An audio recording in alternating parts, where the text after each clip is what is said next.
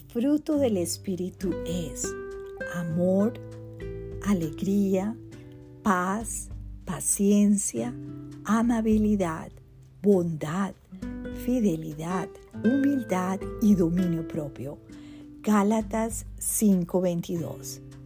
Señor, gracias por tu verdad que me enseña hoy que solo en la llenura de tu Espíritu Santo podré tener esas hermosas cualidades en mi corazón. Entra a mi vida, amado Dios, y realiza la transformación más poderosa al cambiar mi pecado por amor, alegría, paz, paciencia, amabilidad, bondad, humildad y dominio propio. Te amo, Señor. Te ruego hoy me muestres mi pecado a través de tu Espíritu Santo. Me limpies de maldad y me llenes de esas cualidades que reflejan tu presencia en mi vida.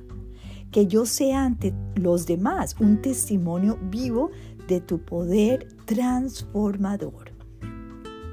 Para muchos el Espíritu Santo es como una persona que escribió un libro muy precioso, El Dios Olvidado, ¿verdad? Alex Chan decía que olvidamos de la presencia del Espíritu Santo. Y es que el Espíritu Santo es la tercera persona de Dios y obra en nuestro corazón. La Biblia dice que el Espíritu Santo mora en el corazón de las personas que hemos recibido a Cristo.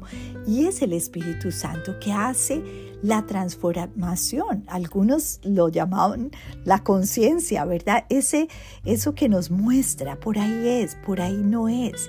El Espíritu Santo es el que nos ayuda y nos muestra el pecado.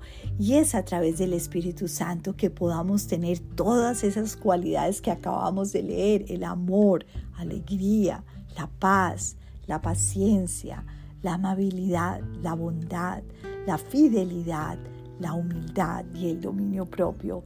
Pidámosle al Señor que nos llene de su Espíritu Santo cada día. Dios te bendiga.